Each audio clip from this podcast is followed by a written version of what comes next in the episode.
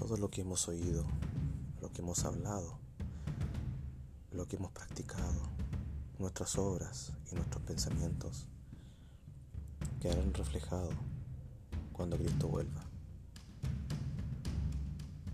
Sé justo, sé santo, no pierdas el tiempo. Cristo vuelve pronto, debemos estar preparados. Hay gente, hay personas que se están preparando.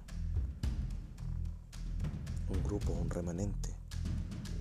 Los hijos de Dios, los siervos de Dios. Ante un mundo caído, ellos se levantarán y serán la luz para el mundo. Toma en cuenta, no pierdas el tiempo. Cristo viene pronto.